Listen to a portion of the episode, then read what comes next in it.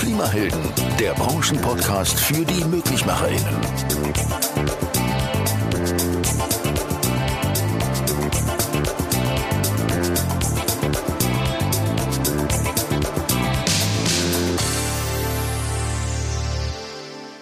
Herzlich willkommen zu einer weiteren Ausgabe unseres Handwerker-Podcasts Klimahelden, die Möglichmacherin. Ich bin Dan. Hi, ich bin Sophia. Wir freuen uns sehr über unseren heutigen Gast, der hier zu Gast ist. Es ist nämlich der Thomas Heim. Hi Thomas, wir freuen uns sehr, dass du heute da bist und sind gespannt, was du uns alles erzählst. Was wir bis jetzt wissen, ist ja, dass du aus Schwaben kommst und in München eine Zeit lang gelebt hast und jetzt in Marburg bist und zwei Töchter hast und viel im Ausland unterwegs warst. So ganz nebenbei ist er auch in verschiedenen Vorstandsfunktionen bei Fissmann tätig. Hallo Thomas, stell dich doch bitte kurz weiter vor. Äh, hallo Dan und hallo liebe Sophia. Das habt ihr ja eigentlich schon ganz wunderbar gemacht. Ich denke, äh, viele der wesentlichen Aspekte ähm, habt ihr schon äh, erwähnt. Vielleicht noch zusätzlich dazu sehr naturverbunden. Verbringe gern Zeit, wenn es denn die Arbeit äh, erlaubt, auch äh, in den Bergen, ob es beim Wandern ist oder beim äh, Skifahren. Und in dem Kontext habe ich jetzt auch das Privileg, hier in Nordhessen in einer ganz tollen Region zu leben, die eben viel Natur hat und wo man eben viel Zeit auch in der Natur verbringen kann. Ansonsten, denn du hast angesprochen, äh, auch bei Fissmann äh, mit vielen Rollen, die unheimlich viel Spaß machen, betraut. Letztlich ähm, habe ich das Privileg, mich ähm, im Vorstand von der Fissmann Climate Solutions SE um die Themen Vertrieb, Marketing und Service zu kümmern und außerdem auch das Vergnügen, sozusagen als Stellvertreter von Fissmann, von Maximilian Fissmann, äh, eben im, im Vorstand tätig zu sein. Was macht dir denn am meisten Spaß an deinem Job? Gut, das sind so viele Sachen, das springt ja fast den zeitlichen Rahmen des Podcasts. Aber ich, ich glaube, ähm, ganz generell kann man sagen, uns bei FISMAN geht es ja vor allem darum, eine, eine Wirkung ne, zu erzielen mit dem, was wir tun. Und, und, das Schöne ist ja, dass wir uns gemeinsam mit vielen, vielen äh, globalen Familienmitgliedern von FISMAN äh, so eine Sinnhaftigkeit äh, gegeben haben und auf die Fahnen geschrieben haben, die uns jeden Morgen dazu motiviert, auch aufzustehen und dann äh, durch die Werkstore, und zwar die ganz spezifischen Werkstore bei FISMAN zu laufen. Und die heißt, wir gestalten Lebensräume für heutige und zukünftige Generationen. Innerhalb von diesem Kontext ähm, haben wir die Chance, glaube ich, alle zusammen in unserer Branche ähm, einen ganz großen Beitrag für das Gelingen der Energiewende in den Gebäuden äh, zu leisten und äh, damit, ähm, äh, glaube ich, ein, ein historisches äh, zu bewirken. Und äh, wenn man das äh, ein Stück weit weiter runterbricht, dann bin ich natürlich mit unseren ganzen Teams dafür zuständig, dass wir auf der einen Seite die Bedürfnisse von unseren Partnern, Handwerkspartner, Unternehmen sehr gut verstehen, die entsprechenden Lösungen ähm, für diese Bedürfnisse entwickeln und auch auf die Straße bringen und dann eben zusammen mit unseren Handwerkspartnern ähm, die Bedürfnisse der, der Endkunden, der Nutzer äh, der Klimalösungen auch zu befriedigen. Das ist vielleicht in, in aller Kürze äh, die Essenz äh, der Aufgabe, der ich mich äh, tagtäglich stelle. Prima, danke. Ich glaube, du wolltest Sophia was fragen, ne? Genau, Sophia. Ich meine, die Frage drehe ich doch gerne um. Was äh, sind denn deine Hauptaufgaben bei der Fronius Haustechnik GmbH und was sind denn die Themen, die dir am meisten Spaß machen?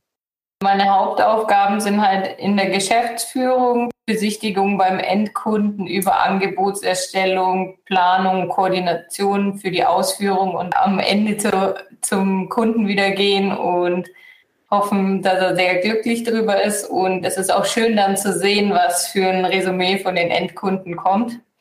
Und am meisten macht mir dabei eigentlich wirklich Spaß zu sehen, wie glücklich man Kunden machen kann und sie auch von unserem Handwerk zu überzeugen, nicht nur von dem Endprodukt, sondern wirklich von dem, was dann die Monteure vor Ort leisten.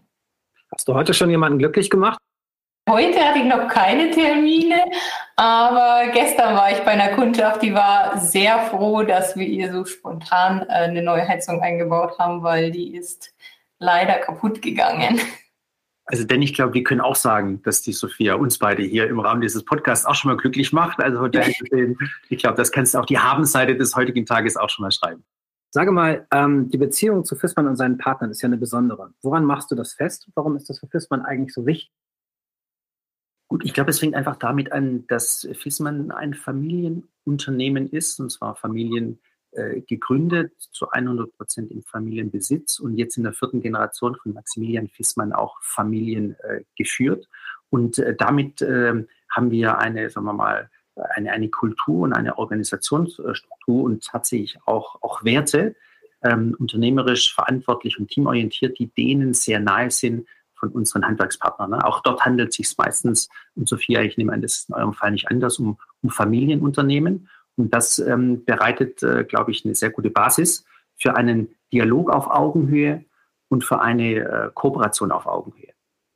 Das nächste, was uns äh, auszeichnet, ist eben diese Kontinuität über die Generationen hinweg. Ich sagte bereits, mhm. Maximilian Fissmann führt in der vierten Generation das Unternehmen. Wir haben viele Handwerkspartnerunternehmen, die gleichermaßen äh, seit, seit vielen Generationen äh, Dienst ähm, am Endkunden leisten. Und es ist einfach äh, begeisternd zu sehen, wie groß das Vertrauen ist, dass man über die Generationen hinweg schaffen kann. Vielleicht kann ich da eine kleine Anekdote dazu Gerne, ja. erzählen. Ich war ähm, erst letzte Woche auf die IFH in Nürnberg und wir hatten dort einen, einen Partnerabend äh, organisiert mit über 200 äh, Handwerkspartnern und Partnerinnen, die, die dort teilgenommen haben. Und da hat mich dann der Klaus Kissel äh, aus, aus Stuttgart, äh, den habe ich dort getroffen.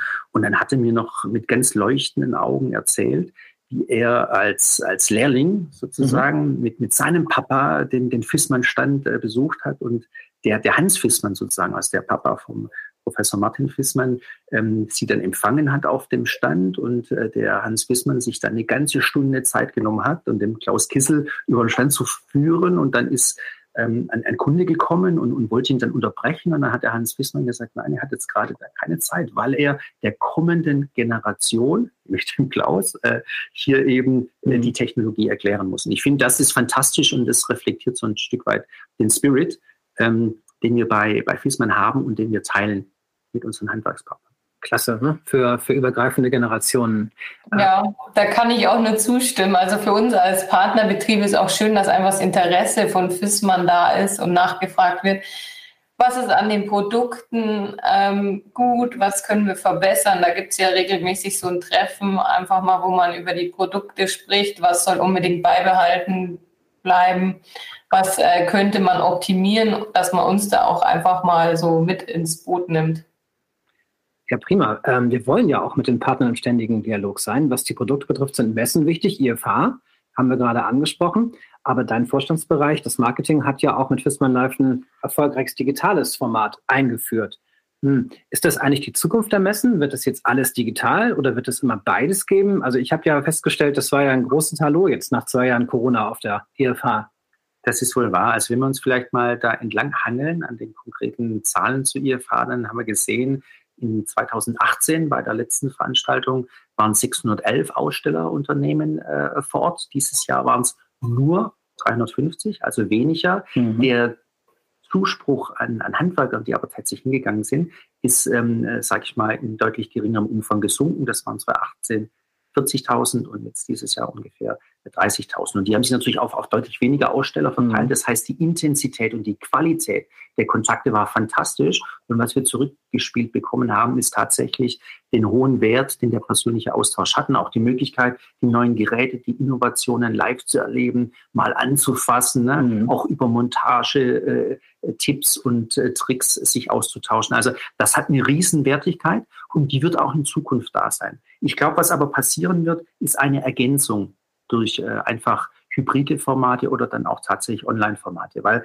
äh, ist auch klar, äh, wir haben heute eine riesen Auslastung im Handwerk. Es ist zunehmend schwierig, die Zeit zu finden, hier eine Anreise zu machen, eine Messe zu besuchen, wieder eine Abreise. Ähm, äh, gegebenenfalls auch noch mit Teams, mit, mit, mit Monteuren, mit Installateuren aus dem Betrieb. Von daher müssen wir ähm, physische Vorortformate auf Messen eben ergänzen durch Online-Formate, die wir auch sehr stark nutzen, um Schulung zu skalieren, äh, weil äh, wir sehen, die Entwicklung der Technologien ist extrem dynamisch. Das Thema Digitalisierung bewegt uns weiterhin. Wir müssen hier Hand in Hand äh, mit unseren Handwerkspartnern eben sicherstellen, dass wir die Innovation in sagen wir, nachvollziehbare Schulungspakete übersetzen mhm. und die dann einerseits persönlich, und das können Messen oder auch Roadshows sein, mhm. von denen wir Jahr für Jahr ähm, Dutzende äh, von Terminen durchführen, wo wir eben mit unseren Trucks, mit unseren Innovationen hinfahren zu unseren Partnern und das im Eins zu eins vorstellen, Messeformate und äh, Online-Formate. Das ist, glaube ich, der Mix äh, der Gegenwart und der Zukunft. Hm, okay. Ich finde den Mix auch super angebracht, weil, wie du ja sagst, man hat nicht immer die Zeit, äh, diese lange Anreise und das mit dem ganzen Team aufzubringen. Aber andererseits ist es doch wichtig, dann diesen persönlichen Kontakt weiterhin zu halten. Jetzt habe ich noch eine andere Frage. Fissmann ist ja gerade dabei, der führende Wärmepumpenhersteller zu werden. Kannst du uns im Wesentlichen ein paar Gründe dafür erläutern?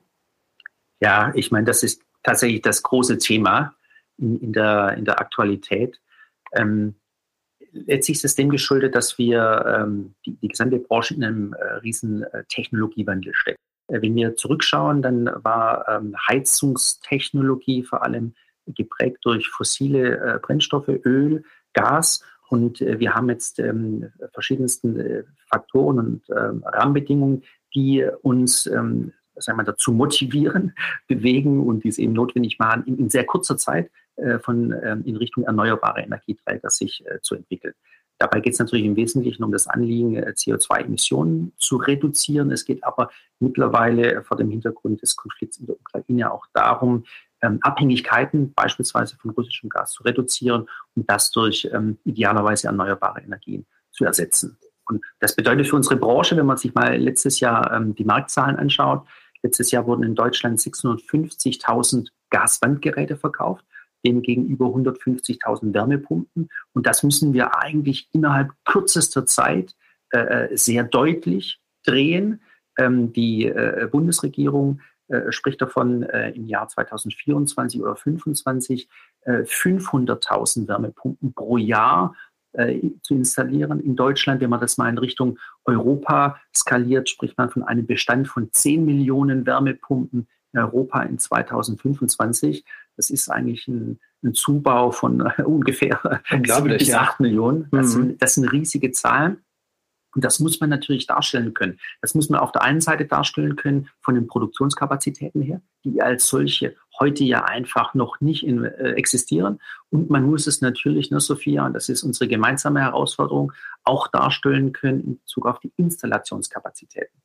Heute ist es ja noch so, die Installation einer Wärmepumpe dauert zweieinhalb Mal so lang wie die mhm. Installation mhm. eines Gaswandgerätes. Die Kapazität, Installationskapazität ist mit ungefähr ja, ich sag mal, äh, 392.000 äh, Mitarbeitern und Mitarbeiterinnen im ähm, Heizungs- und Sanitärfachhandwerk äh, ähm, beschränkt. Seit, seit vielen Jahren sehen wir hier keinen deutlichen Zuwachs. Und wir müssen gemeinsam auf der einen Seite sicherstellen, dass wir unsere Partner unterstützen, in, in der Technologiekompetenz, um Wärmepumpen montieren, in Betrieb nehmen, warten zu können. Mhm. Auf der anderen Seite idealerweise natürlich auch die Kapazität zu erhöhen, um, um diese äh, Riesentransformation, die wir hier vor der Brust haben, auf die Straße zu bringen. Wie ist denn das bei euch, Sophia? Wie ist gerade die, die Anfragesituation und was werdet ihr gefragt? Also die Nachfrage nach Wärmepumpen ist extrem gestiegen. Es ist natürlich, ähm, dass jeder weg will vom Gas, damit man da einfach nicht mehr abhängig ist. Und äh, das Problem ist halt oft, äh, dass für die Bestandsgebäude die Propanwärmepumpen noch nicht in größeren Leistungen aktuell am Markt gibt. Dadurch ist auch ähm, wieder Pellet mehr gestiegen als Alternative zu Öl oder Gas. Und die Nachfrage ist, egal in was, extrem gestiegen. Wir kommen mit dem Angebote-Schreiben fast gar nicht mehr hinten nach. Das ist, sehe ich, äh, zumindest auch ein lachendes Auge dabei, ne, Sophia? Ja, natürlich. Also an Arbeit wird es uns nicht fehlen. Das ist ja auch eine gewisse positive Sicherheit, dass es einen gibt. Und ja, das andere kriegen wir auch hin, wenn dann das Material kommt, was das nächste Problem hier momentan ein bisschen ist. Aber irgendwie werden wir das alles meistern zusammen. Ich, ich denke, äh, dann können wir im Augenblick auch mal kurz den Podcast als kleine Werbeplattform nutzen. Ne? Sophia, du hast es angesprochen, dass äh, Heizungs- und Klimainstallationshandwerk ein, eine zukunftssichere Branche, ein zukunftssicherer Beruf. Und ich glaube, äh, es ist uns ein gemeinsames Anliegen, da möglichst viele junge Menschen auch dafür zu begeistern, äh, für dieses Handwerk und für die Opportunitäten, die das Handwerk bietet. Ja, definitiv ist mir das auch sehr wichtig und auch einfach diese Vielfalt und Abwechslung, was auch unser Beruf gibt. Finde ich auch sehr wichtig, dass man nicht jeden Tag, es ist jetzt nicht so, dass ein Monteur jetzt seit Wochen nur eine Wärmepumpe nach der nächsten montiert, sondern dass da wirklich diese Riesenabwechslung ist zwischen mal einem sanitären Bereich, einfach neue Badinstallationen, dann wieder heizungsmäßig oder auch im Kundendienst, Reparaturen und Wartungen, was ja genauso dazu gehört. Da wird es einen auch im eigenen Beruf nie langweilig. Ja, vielleicht noch ein ergänzendes Thema, ne, was du angesprochen hast. Viele wollen natürlich jetzt weg vom Gas. In unseren sagen wir, auch politischen Gesprächen sehen wir natürlich ganz deutlich, das Ziel, den Gasverbrauch in Gebäuden deutlich zu senken, kann man auch durch äh, die Verwendung von Hybridwärmeerzeugern erreichen. Das heißt, da kann Gas natürlich weiterhin eine Perspektive im Gebäude sein, aber idealerweise in Ergänzung mit einer äh, Hybridwärmepumpe, die dann, sage ich mal, während eines äh, Großteils des Jahres eben elektrisch basiert, äh, als in der Wärmepumpenfunktionalität ähm, die notwendige Wärme äh, zur Verfügung stellt und dann lediglich in den kältesten und dunkelsten Jahreszeiten dann eine, eine Zuheizung von, von Gas stattfindet. Das ist eine der Optionen, die auch in der politischen Diskussion hochrelevant ist. Ja, genau, da habt ihr ja auch auf der Messe, auf der IFA ähm, schön ausgestellt gehabt, dass das eben eine super Möglichkeit ist, zu dem, was man schon im Bestand hat, zu ergänzen. Ich habe da mal eine Frage. Ähm, Fissmann und ihr jetzt auch als Fundus, als Unternehmen, ihr deckt die eine Seite ab, die Angebotsseite. Aber Thomas, du bist ja auch oft in politischen Gremien, Verbandsgremien zu Gast. Ähm, zum Thema Energie- und Gebäudewende. Was tut Fissmann, um die Gebäudewende aktiv voranzutreiben? Oder was würdest du dir auch von der Politik wünschen für den gemeinsamen Erfolg mit Blick auf die Klimaziele? Also ich glaube, wir müssen uns in die Pflicht nehmen lassen und tun das auch sehr gerne, um die Technologien zur Verfügung zu stellen, die äh, notwendig sind um die äh, Klimawende in den Gebäuden hinzubekommen. Wir haben mit der Wärmepumpe eine extrem wichtige Technologie angesprochen. Wir haben das Thema Hybridlösungen angesprochen, die hochrelevant sind. Aber es geht natürlich noch darüber hinaus. Sophia, du hast von Biomasse gesprochen, was im Augenblick mhm. auch eine gewisse ähm, Renaissance äh, erlebt. Ich glaube, ähm, Solarthermie ist äh, ein, ein, wichtiges Instrument, um, um zu, zu heizen. Ja. PV wird natürlich äh, immer relevanter, insbesondere in elektrischen Systemen. Wenn ich eine Wärmepumpe habe, wenn ich dann einen Batteriespeicher, was gleichzeitig ein, ein großes Wachstumsfeld ist, noch dazu packe, PV, gegebenenfalls auch mhm. dann die Ladesäule um hier eben äh, die Sektorenkopplung zwischen Mobilität und Gebäude hinzubekommen. Und das sind ähm, Lösungsverbunde, innerhalb derer wir uns bewegen und wo wir eben unseren Partnern und am Ende des Tages auch den Nutzern Komplettlösungen anbieten wollen. Ein großer Investitionsfokus liegt da ähm, eben dann auch in der digitalen Verknüpfung. Wir mhm. haben mit FISMAN OneBase eine, eine Steuerungsplattform jetzt etabliert, die es eben ermöglicht, genau diese verschiedenen Komponenten in ein System einzubauen, das auch ähm, kompatibel und erweiterungsfähig ist, wenn man also zum späteren Zeitpunkt beispielsweise sagt, Mensch, ich möchte dann zu der PV-Anlage auch noch den Batteriespeicher dazu packen, dann, ähm, dann tun wir das.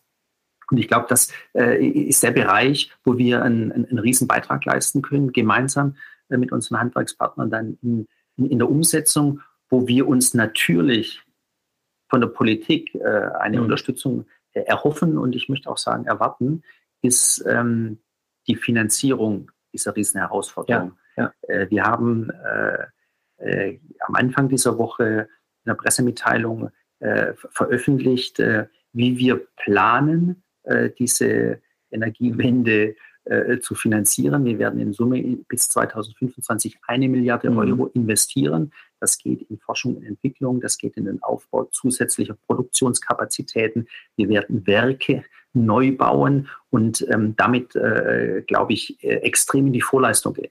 Nur ist auch klar, äh, dieses Investitionsniveau muss auf der anderen Seite auch eine, auch eine Finanzierung haben. Und ich äh, denke mal, wenn man sich andere Industriezweige anschaut, wie beispielsweise die Automobilindustrie, der man bis 2035 Zeit gegeben hat, um sich zum Verbrennungsmotor zu verabschieden, dann sind wir hier mit der Perspektive äh, Januar 2024.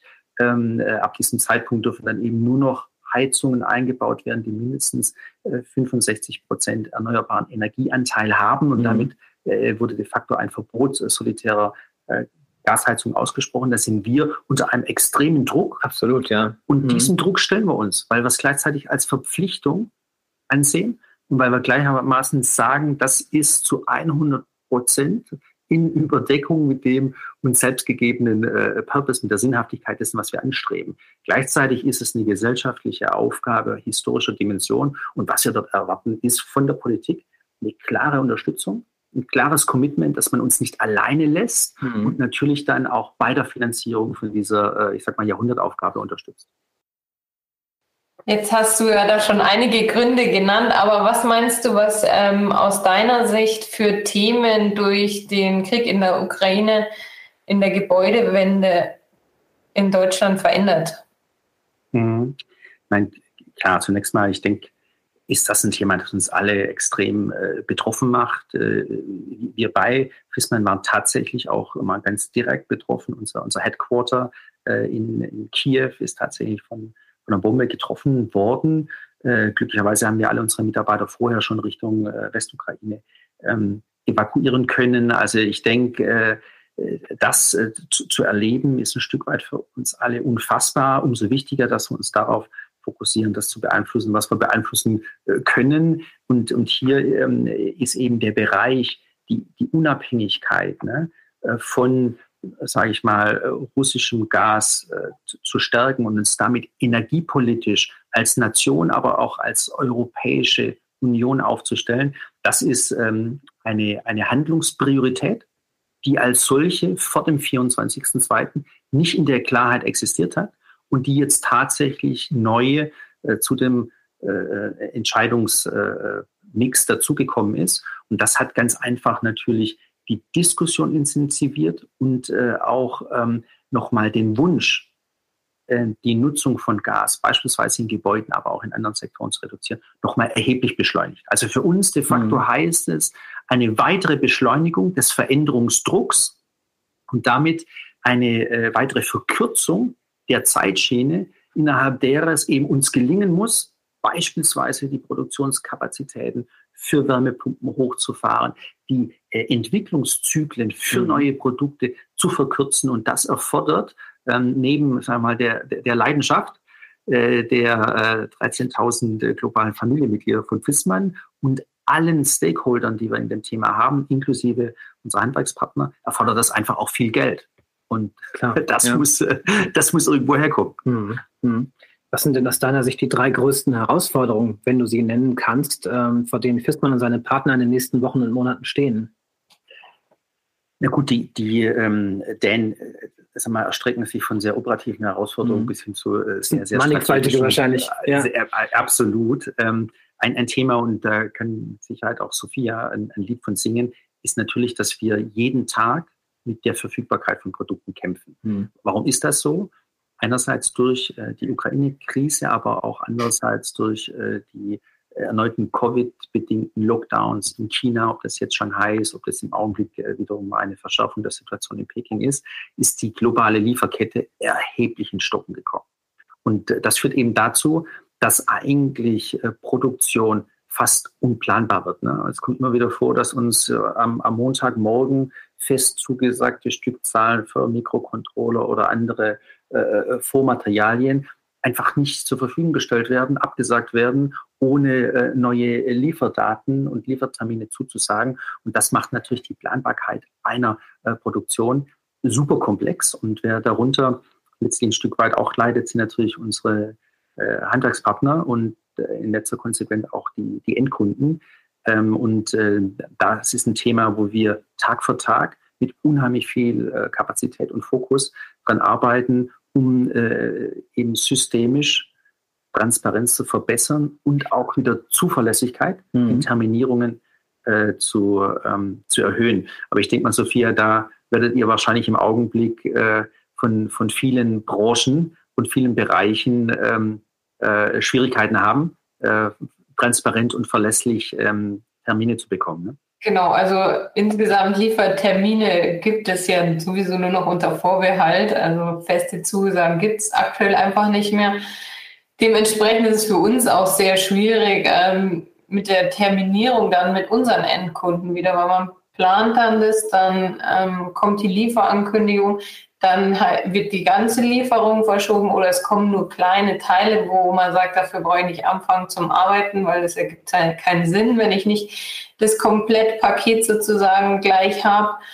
Ähm, dann verschiebt man immer die Termine weiter nach hinten, wo eigentlich schon wieder andere Termine geplant sind, die man aber dann aber auch wieder wegen Lieferschwierigkeiten nicht vorziehen kann. Also momentan ist es ja eine Umschieberei von Terminen und momentan ja auch teilweise, wenn ich jetzt einen Kalender für ein paar Monaten schaue, Doppelbelegungen, die sich dann aber bestimmt wieder lösen, weil irgendwas wieder nicht kommt.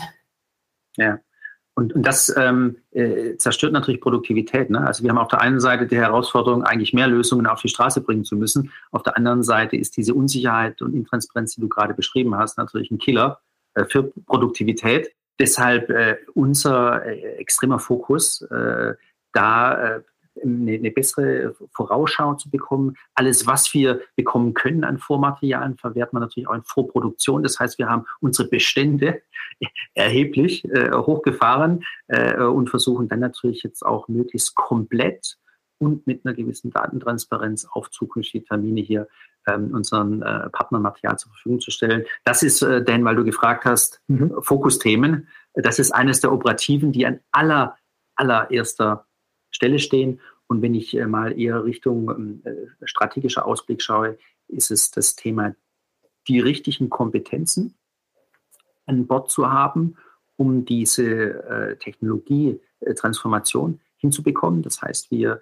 äh, bauen weiterhin im Bereich mal, Kältetechnik äh, auf, wir bauen im Bereich in Entwicklung auf äh, für äh, Wärmepumpen, aber auch äh, für, für digitale Systeme und Konzepte. Und wir schulen natürlich sowohl die eigenen äh, Mitarbeiter als auch, sage ich mal, versuchen wir entsprechende Informationen und Schulungsmöglichkeiten unseren Partnerunternehmen anzubieten. Das ist ein Fokus. Und dann letztlich, ich habe es gesagt, die ganzen Werke, die wir brauchen, um die vielen hunderttausend Wärmepumpen zu produzieren, äh, die müssen teilweise noch gebaut werden. Und das hat natürlich vor dem Hintergrund des äh, Baumaterialienmangels, Sophia, den du gerade angesprochen hast, auch eine beliebige Komplexität. Also ich denke mal, der Auslastungsgrad ist äh, in allen Bereichen der Wertschöpfungskette ein sehr hoher.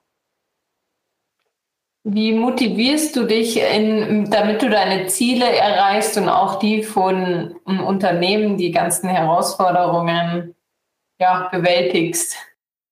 Also ich ähm, habe äh, die Erfahrung gemacht, dass was am meisten motiviert, letztlich eine, eine ganz klare Kenntnis des Warums ist. Warum tut man etwas? Und ich glaube, dort sind wir ähm, mit einer großen Klarheit und auch Glaubwürdigkeit ähm, in, in, in, die Vorleistung gegangen bei FISMAN, weil wir uns eben alle gemeinsam die Frage gestellt haben und dann gesagt haben, dieses Gestalten von, von Lebensräumen für zukünftige Generationen. Das hat eine so hohe Sinnhaftigkeit und letztlich auch Aktualität, wenn wir uns die Rahmenbedingungen anschauen. Dafür macht es tatsächlich Sinn, viele, viele, viele Stunden jeden Tag zu arbeiten und das motiviert mich extrem. Ähm, was mich denn darüber hinaus motiviert, ist eben die ähm, idealerweise persönliche Interaktion mit auf der einen Seite unseren vielen globalen FISMAN-Familienmitgliedern, aber gleichzeitig eben auch, äh, Sophia, ne? beispielsweise heute mit dir, der Austausch mit unseren Partnern und Partnerinnen, ähm, da ziehe ich unheimlich viel positive Energie raus. Mhm, und schön. ich sage immer dann, die positive Energie, die man rauszieht, die kannst du dann auch selber wieder weitergeben in äh, vielen Gesprächen und Kontakten. Äh, und wenn man dann natürlich noch gemeinsam Erfolg hat, dann äh, ist das ein weiterer Motivationsschub, fraglos. Es gibt ja noch ein anderes super Thema ähm, in deinem Marketingbereich, äh, was da entstanden ist. Und zwar ist das die, dürfte jeder von uns kennen, die Remove-Kampagne. Und zwar, äh, da sorgen Mitarbeiterinnen und Mitarbeiter dafür und sportbegeisterte Mitarbeiter vor allen Dingen, dass mit ihrem Sport Bäume gepflanzt werden können oder aktuell auch für die Ukraine gespendet werden kann. Sag mal, wie ist Remove eigentlich entstanden und habt ihr weitere Pläne noch für Remove? Mhm. Ja, das ist tatsächlich ein äh, gewisses Herzensthema, denn weil ähm, äh, bei der Entstehung äh, war ich sozusagen hautnah mit dabei. Mhm. Äh, ich kann mich erinnern, ich habe ja jetzt Mitte 2017 bei FISMAN angefangen und ähm, wir haben dann ähm, in der Tradition einen FISMAN-Firmenlauf gehabt für äh, Mitarbeiter und Mitarbeiterinnen. dann habe ich gedacht, und der, der ging hier durch die, die Werkshallen durch. Also Okay. ein echtes Spektakel. Ja. Äh, und dann dachte ich, Mensch, das Kinder, wenn ich diese Begeisterung sehe, das lässt sich doch noch ähm, größer machen. Damit können wir doch bestimmt noch, noch mehr Menschen ähm, begeistern. Und äh, dann haben wir in einem Team gebrainstormt, wie wir das letztlich äh, erweitern können von bewege mich selbst, ich bewege mich mit anderen äh, Mitarbeitern, Mitarbeiterinnen hin zu ein echtes Movement, eine Bewegung Mhm. zu schaffen, wo wir Menschen motivieren und inspirieren über ein gemeinsames äh, Ziel und eine gemeinsame Sinnhaftigkeit, sich zu bewegen und damit etwas Gutes zu tun. Und das ist ja der Grundgedanke von VMove, wo wir am Anfang angefangen haben, nur mit äh, Mitarbeitern, Mitarbeiterinnen von FISMAN, dann das auf äh, Partnerunternehmen ausgeweitet haben und mittlerweile ähm, äh, die Plattform geöffnet haben und Mhm. jeder, der sich inspiriert fühlt von dieser Bewegung, teilnehmen kann, indem er joggt, spazieren geht, Yoga macht, Golf spielt Mhm. und äh, er Jede sammelt da- Bewegung zählt. Ne? jede Bewegung zählt und er sammelt damit Aktivitätskilometer und diese Aktivitätskilometer, die haben wir ursprünglich in Baumspenden übersetzt. Mhm. Ne? Für jeden Kilometer haben wir einen, einen Baum in, sage ich mal, Aufforstungsprojekten ähm, gestiftet, um hier eben wieder einen Beitrag äh, zu unserem Purpose zu, zu leisten. Und ähm, letztlich haben wir dann natürlich äh, auch gesehen, als äh, die ähm, Ukraine-Krise losgebrochen ist, auch dort ist Hilfe notwendig und wir haben dann einfach äh, ein ein bisschen die Mechanik geändert und haben Mhm. gesagt, Mensch, die Bewegung, ne, die sich für unseren Planeten einsetzt, setzt sich sinnhafterweise auch für, sag ich mal, Opfer äh, des Ukraine-Konflikts ein, beziehungsweise für Menschen, die schutzbedürftig sind. Und wir haben dann gesagt, lasst uns doch bewegen und Kilometer sammeln und haben die in Spenden übersetzt. Und auf diese Art und Weise haben wir also 100.000 Euro gespendet. Und das Tolle dabei war, wir hatten äh, knapp 4.000 Menschen, die daran teilgenommen haben, äh, die äh, das auch stolz über Social Media Interaktionen gepostet und überall zu sehen. haben. Ja, Ja, ja, ja. ganz genau. Und wir haben praktisch eine Million äh, Kontakte ähm, gehabt mit der, mit der Reichweite äh, der Kampagne. Viele, viele Interaktionen. Wie gesagt, 100.000 Euro. Die sind in 17 Tagen. Das wollte ich gerade sagen. Also in etwas knapp über zwei Wochen, also in einer wahnsinnig kurzen Zeit. Genau. Irre. Und die äh, spenden wir jetzt an das Deutsche Kinderhilfswerk, ähm, die äh, eben auch äh, Kindern, die von ähm, dem Krieg in der Ukraine betroffen sind, helfen. Und ähm, das sind Dinge, die mich übrigens, um die Brücke zu der vorigen Frage nochmal zu Mhm. schlagen, auch extrem motivieren und die mich auch stolz machen, zu sehen, äh, wie sich hier viele, viele Menschen engagieren. Kinderhilfswerk ist ja auch eine Investition in die Zukunft. Kann man ja nicht schöner machen, letztendlich. Das ist wahr. Ja, ich finde die Aktion auch richtig super, dass ihr euch da so intern motiviert, ähm, mit dem Sport was Gutes zu tun.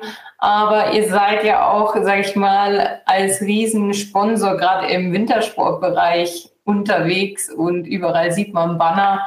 Was ist dabei wichtig, ähm, dass ihr da als FISMAN vertreten seid? Ja, also klassischerweise ist es ja so, dass oftmals, und Sophia, das weißt du besser als ich, ne, die Heizung so im Keller steht. und das ist ja jetzt nicht der äh, meistbesuchte Platz in, in einem Haus. Also die, die ganz ursprüngliche Idee äh, war zu sagen, wir machen Heizungen, wann hast du den größtmöglichen Heizbedarf? Natürlich im, im Winter. Wir wollen mit der Heizung aus dem Keller raus, ins Bewusstsein der Menschen rein und haben deshalb den äh, nordischen Wintersport für uns als Plattform entdeckt und damit natürlich äh, die Markenbekanntheit von Fissmann gerade in den Ländern, die eine große Wintersportbegeisterung haben, deutlich ähm, erhöhen können. Also am Anfang war es ein Stück weit ein Thema, wo wir gesagt haben, wir wollen Markenbekanntheit aufbauen. Ähm, ich glaube, das ist uns ganz hervorragend gelungen. Wir haben in, in Deutschland ähm, Markenbekanntheitswerte im Bereich 83 Prozent. Ich glaube, das ist super. Mhm. Wenn wir jetzt natürlich sehen, wie wollen wir das weiterentwickeln, dann ist es uns natürlich auch hier wichtig, über Reichweite hinaus zu arbeiten und äh, die, die Qualität und den Kern unserer Marke mit zu transportieren, wenn wir auf Wintersport schauen. Und deshalb haben wir angefangen, ähm, unsere sagen wir mal, Botschaften ein, ein Stück weit von äh, alleiniger Präsenz auf Bannern, Leibchen und, und ähnlichem mal weiterzuentwickeln in, in Richtung äh, Storytelling. Wir haben bewusst uns einzelne Sportler und Sportlerinnen rausgesucht, wie jetzt äh, im letzten Fall als Beispiel Laura Dahlmeier, wo wir gesagt haben, wir wollen die begleiten, ähm, wir wollen deren Begeisterung für Natur, für Klimaschutz zeigen. Und wir wollen zeigen, wie sie ganz konkret mit der Nutzung von Klimalösungen von FISMAN ihr persönliches Bedürfnis danach, einen Beitrag zu leisten, ja, eben den äh, Planeten als lebenswerten Planeten zu bewahren, äh, das äh, mal, zu transportieren und einem breiteren Publikum äh, nahezubringen. Ähm, die Kampagne heißt Am Starterheim. Mhm ist, glaube ich, auch sehr gut äh, mal angekommen. Das spielen wir im Wesentlichen aus äh, über, über Social Media, über, über YouTube und, und ähnliches. Und, und so Stück für Stück wollen wir eben genau das erweitern, dass man über eine Markensichtbarkeit hinaus vor allem den Kern dessen, was wir als Marke darstellen wollen, transportieren. Und das tun wir in vielen äh, Ländern mittlerweile äh, beispielsweise auch mit einer Klimapartnerschaft, die wir mit dem FC Bayern München haben ähm, wo wir auch anhand konkreter Projekte aufzeigen, wie wir zusammen, ne, Bayern München als Premium-Marke, die für Qualität und Erfolg über Generationen hinweg steht und Fissmann Qualität, Erfolg über Generationen hinweg, ähm, eben einen Beitrag leisten können für, für, für Klimaschutz. Und ähm, so eine Partnerschaft äh, ermöglicht es uns natürlich vor allem äh, eben die Marke Fissmann auch in Länder zu tragen, die nicht notwendigerweise Wintersport begeistert sind. Ich weiß nicht, ob das allen bewusst ist, aber wir haben letztes Jahr erfolgreich die Marke Fissmann in Indonesien beispielsweise auf den Markt äh, gebracht und äh, erweitern unser Engagement jetzt in Südostasien. Und dafür ist sowas natürlich äh, auch ein super Vehikel. Okay. Das heißt, die Menschen dort unten schauen sich gerne Wintersport an. Was mir so die, die Studien gezeigt haben, Dan, als wir uns mit dem Thema beschäftigt haben, war, war da tatsächlich äh, Biathlon und Skispringen äh, nicht unter den Top Ten Sportarten. Ja. Klasse. Also wenn, wenn ich Homeoffice mache, also da bin ich ja daheim am Start, da bin ich auch sehr sportlich. Naja, egal, lassen wir das. Was glaubst du denn, wo stehen Fissmann und die Partner, so wie vorhin ist, in zehn Jahren? Haben wir dann die Gebäudewende geschafft oder haben wir noch einen Weg vor uns? Also ich, ich glaube, an erster Stelle muss man sich ja fragen, wo, wo stehen wir als Gesellschaft? Und ich denke, den Weg, den, den wir uns jetzt äh, verschrieben haben, der ist unumkehrbar und da, ähm, das müssen wir auch erreichen. Ne? Also wir als Gebäudesektor müssen die CO2-Emissionen bis äh, 2030 von letztes Jahr 120 Millionen Tonnen auf 67 Millionen Tonnen runterbringen, um das Thema Erderwärmung in den Griff zu bekommen. Und dafür braucht es ähm, äh, mhm. Lösungen, Lösungen, die äh, wir als Unternehmen anbieten können, die wir zusammen mit äh, unseren Handwerkspartnern auf die Straße bringen können. Das heißt, ähm, das Gebäude wird ähm, äh, deutlich äh, elektrischer aufgestellt sein. Äh, es wird aber weiterhin eine Technologievielfalt benötigen. Das sind Hybridlösungen dabei, da wird Biomasse dabei sein, um eben der Heterogenität der Gebäuderealität in Deutschland gerecht zu werden. Ne? Die ist nämlich der deutsche Gebäudebestand, der ist so bunt wie die ganze Republik. Ne? Ja. 70 Prozent der ja. Gebäude ja. sind älter als 1979. Da, da kann ich nicht eine ähm, One-Fits-All-Lösung ne, äh, ansetzen, sondern ich muss auf, auf die Breite der, der Lösungen setzen.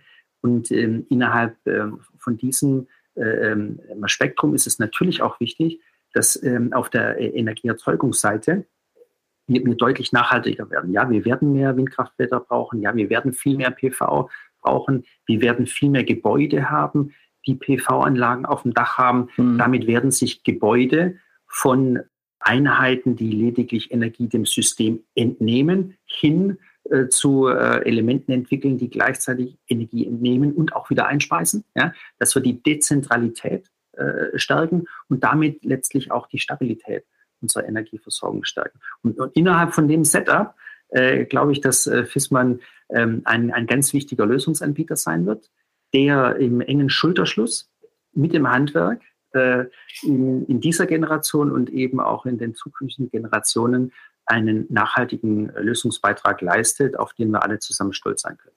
So sehe ich das denn. In zehn Jahren, Sophia, bist du Chefin, oder? Ja, dann ist schon Generationswechsel. Hätte ich dich wahrscheinlich schon früher an. Prima. Ähm, da sind wir auch schon wieder am Ende angekommen unserer Podcast-Folge. Sophia, ich weiß, du musst heute noch weiter zum Innungstreffen, oder? Genau, wir haben heute Mitgliederversammlung. Was wird da heute verhandelt? Ähm, es stehen ein paar Neuwahlen aus und ähm, verhandelt an sich nichts, ganz normal Kassenprüfung und alles freigeben. Prima. Dann Thomas, vielen Dank für deine Zeit. Vielen Dank. Es war schön, äh, so einen Einblick in das interne FISMAN zu bekommen und was deine Aufgaben alles sind. Ja, liebe Partnerinnen und Partner, falls ihr noch Fragen habt, ähm, wir haben ein Slido-Tool auch auf der Seite. Schreibt uns Fragen, wir nehmen sie mit in die nächste Podcast-Folge. Wir beantworten alle Fragen. So gut wie wir können, jedenfalls. Super. Und auch von meiner Seite, liebe Sophia, lieber Dan, hat echt Spaß gemacht. Dankeschön. Und äh, ich freue mich, vielleicht, wenn ich Glück habe, weil ich ja nochmal eingeladen. Vielen, vielen herzlichen Dank. Vielen Dank. Bis dann. Bis Thomas. Bis bald.